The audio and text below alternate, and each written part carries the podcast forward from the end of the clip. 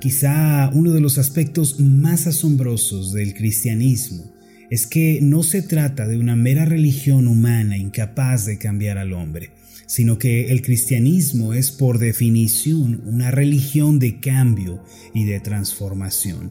En otras palabras, a diferencia de una religión humana, de una religión terrenal o filosófica, el Evangelio de Cristo contiene el poder de transformación. En su máxima sobre el valor y el denuedo para predicar la palabra, el apóstol Pablo declaró en Romanos 1.16, porque no me avergüenzo del Evangelio, porque es poder de Dios para salvación a todo aquel que cree.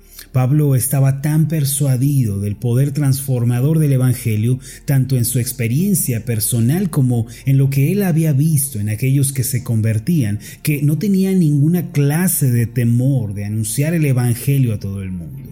En este pasaje el apóstol nos deja ver que lejos de ser algo vergonzoso o penoso, el Evangelio es una noticia tan grande, tan asombrosa, que debe ser compartida con valentía. Es como si él dijera en esta vida hay cosas vergonzosas, cosas humillantes, cosas terribles como llevar vidas de pecado, de iniquidad, de mentira, de adulterio, de inmundicia, pero el Evangelio de Cristo, el mensaje de aquel que murió y resucitó, no es una de estas cosas vergonzosas. Y prosiguió a decirnos que la cualidad característica del Evangelio es el poder para salvar a los que creen.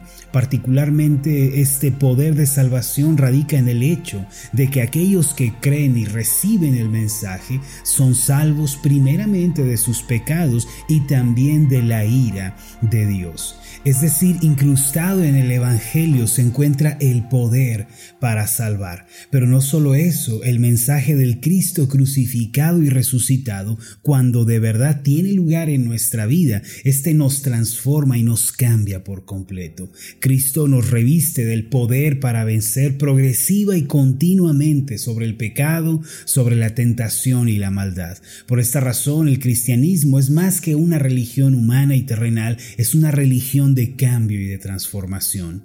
Se dice que cierto día en una de las iglesias de la misión al interior de China, fundadas por el hermano Hudson Taylor, un chino de aproximadamente 40 años, entró a la iglesia y se sentó en una de las bancas. Escuchó con atención las alabanzas, las oraciones y la predicación. Al finalizar el servicio de adoración, el hombre se acercó al pastor de aquella congregación y le dijo, Pastor, deseo ser bautizado para ser incorporado en la iglesia. A lo que el pastor, obviamente intrigado, le preguntó, Disculpe, ¿en dónde ha oído usted el Evangelio?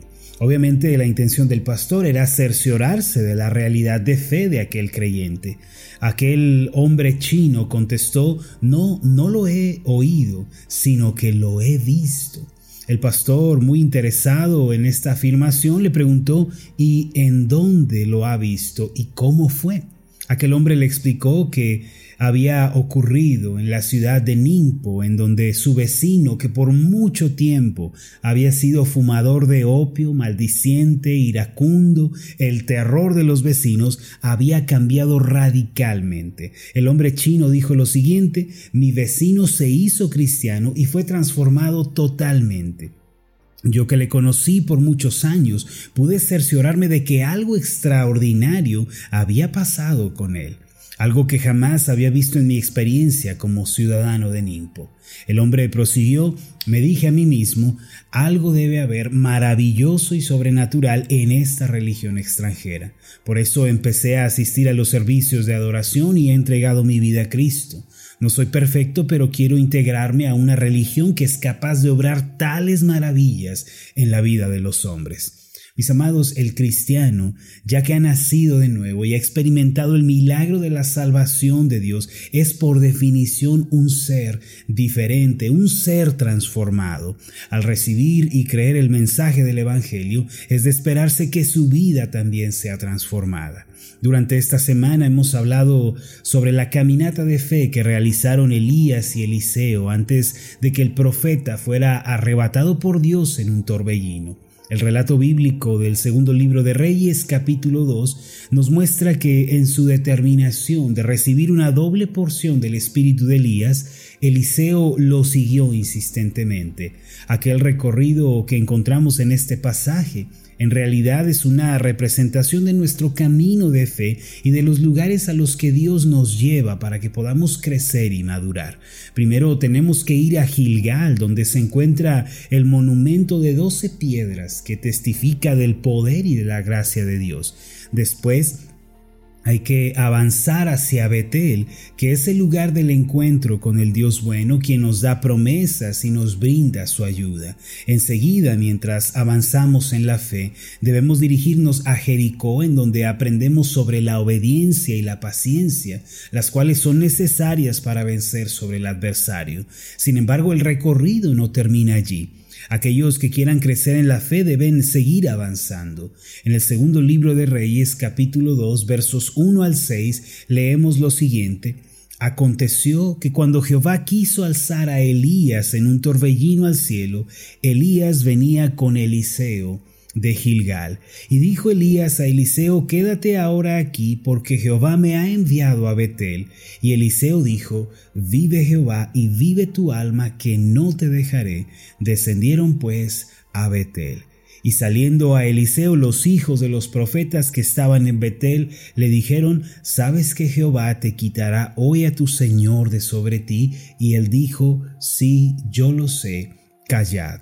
Versículo 4, y Elías volvió a decir, Eliseo, Quédate aquí ahora, porque Jehová me ha enviado a Jericó. Y él dijo, Vive Jehová y vive tu alma, que no te dejaré.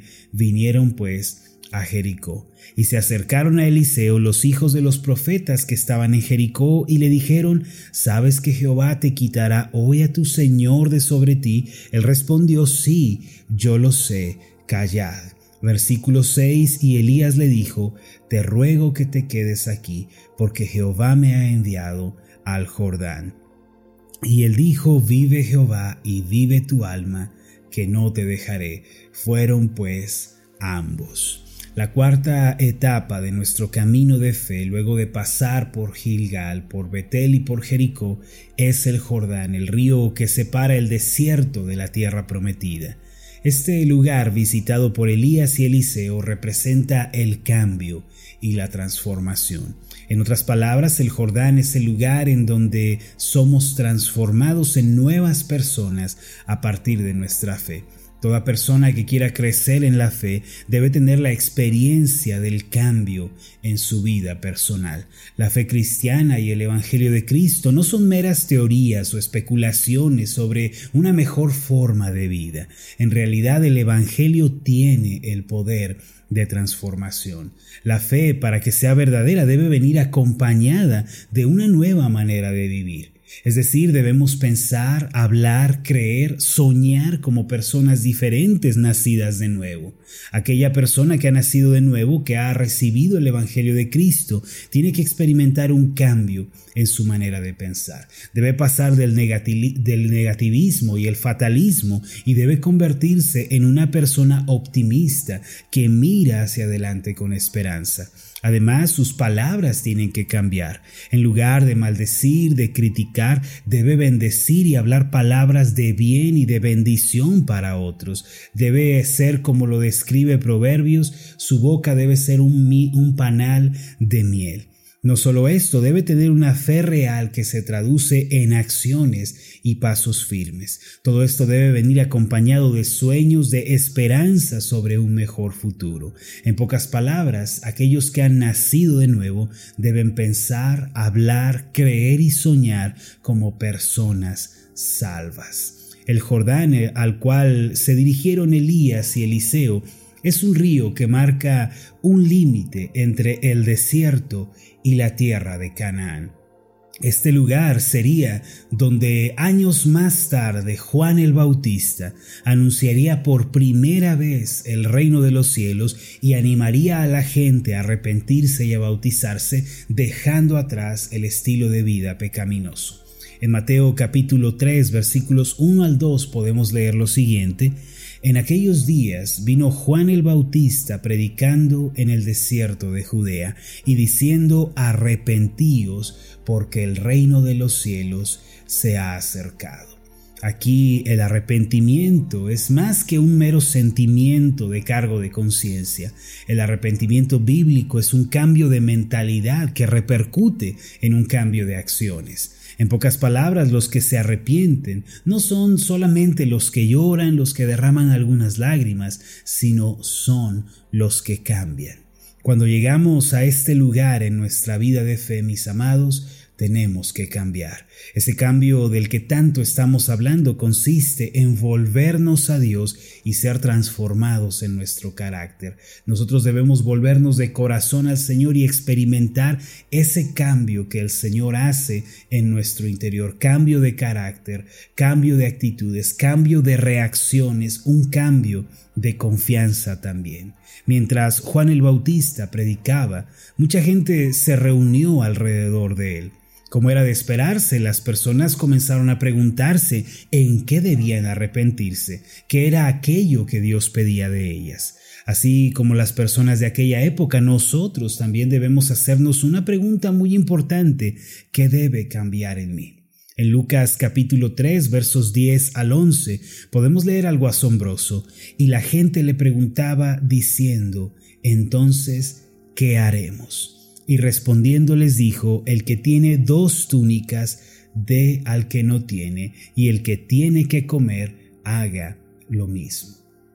Mire, en la invitación al cambio que nos hace Juan el Bautista, eh, el primer lugar consiste en hacer un cambio en nuestras relaciones. Es decir, el cambio del que estamos hablando es un cambio en la manera en la, en la que nos relacionamos con los demás. Tenemos que dejar el orgullo, el egoísmo, la indiferencia, la malicia, la ventaja sobre otros y debemos ser generosos y amables con nuestros semejantes. Hay que dejar atrás la vida resentida y hay que dejar de abrazar la autocompasión.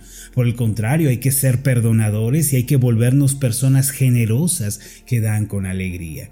Los versos 12 y 13 dicen de esta forma, vinieron también unos publicanos para ser bautizados y le dijeron, Maestro, ¿qué haremos? Él les dijo, no exijáis más de lo que os está ordenado.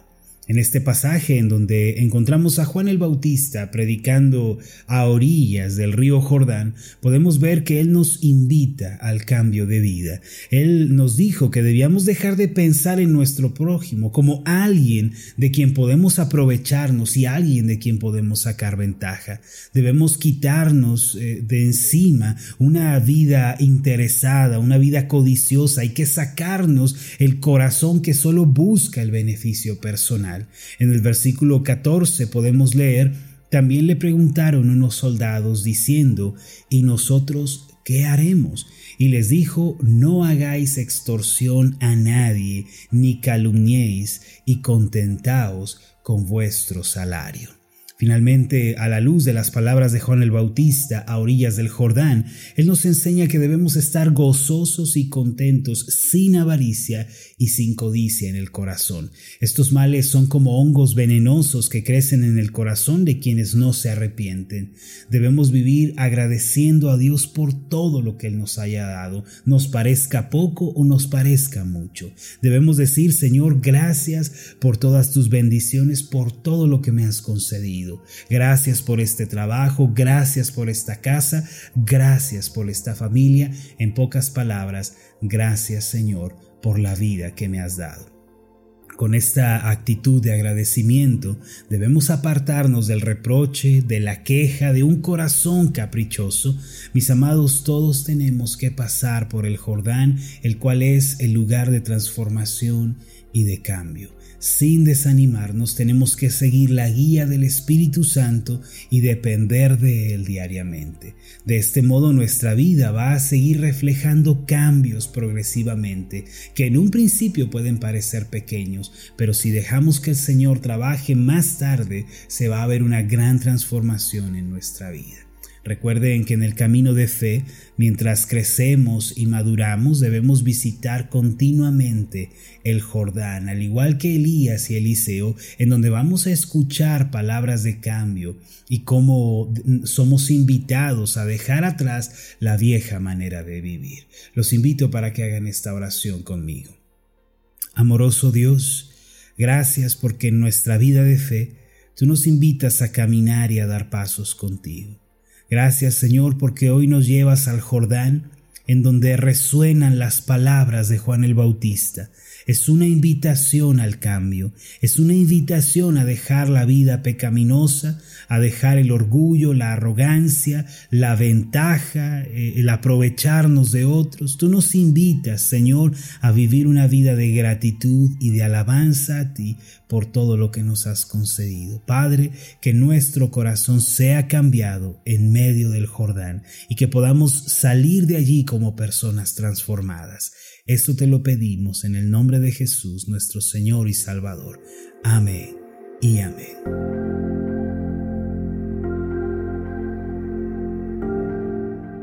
Hola, ¿qué tal? Mi nombre es Marlon Corona, soy el pastor de la iglesia Ascender en la ciudad de Zapopan, Jalisco, en México. Le agradezco mucho por haberme seguido con esta meditación. Mi oración siempre es que usted sea prosperado en todas las cosas y goce de una buena salud, así como prospera en su alma. Lo invito a que ore por las meditaciones Ascender y le pregunte a Dios cómo puede usted ser de bendición para este ministerio. Las meditaciones Ascender son impulsadas y apoyadas por nuestros Reciba un fuerte abrazo de mi parte. Que Dios le bendiga. Hasta la próxima.